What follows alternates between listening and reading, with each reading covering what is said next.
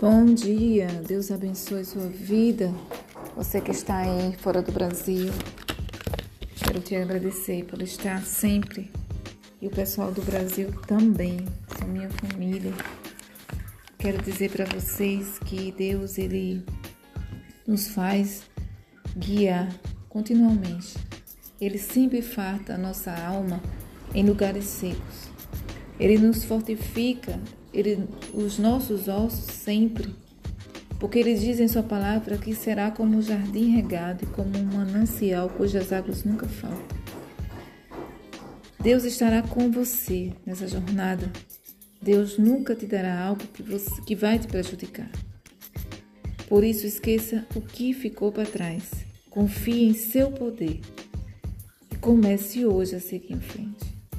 Precisamos acreditar que Deus, no que Deus pensa ao nosso respeito, pela fé, de um modo, a forma que Deus age, até no nosso comportamento, que seja, que seja e que sempre vai refletir o agir de Deus em nossa vida.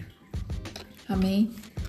Que você um dia possa olhar para trás, para trás e dizer: Senhor, obrigado, meu Deus pelos problemas que enfrentei.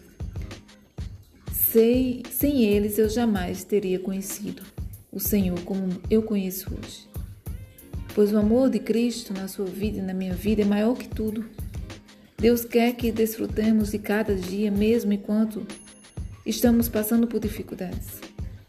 Deus quer que confiamos nele.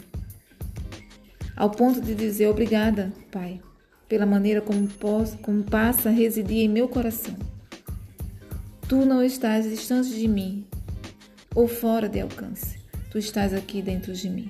Eu te agradeço porque ba bates todos os dias em meu coração e estás envolvido em todas as áreas da minha vida. Amém? Que você possa viver esses detalhes em sua vida.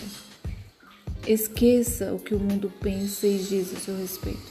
Comece a meditar no que Deus pode fazer ao seu respeito. Amém? Que Deus abençoe sua vida. Obrigada. Esse foi mais um áudio do podcast Mude Hoje Seja Feliz.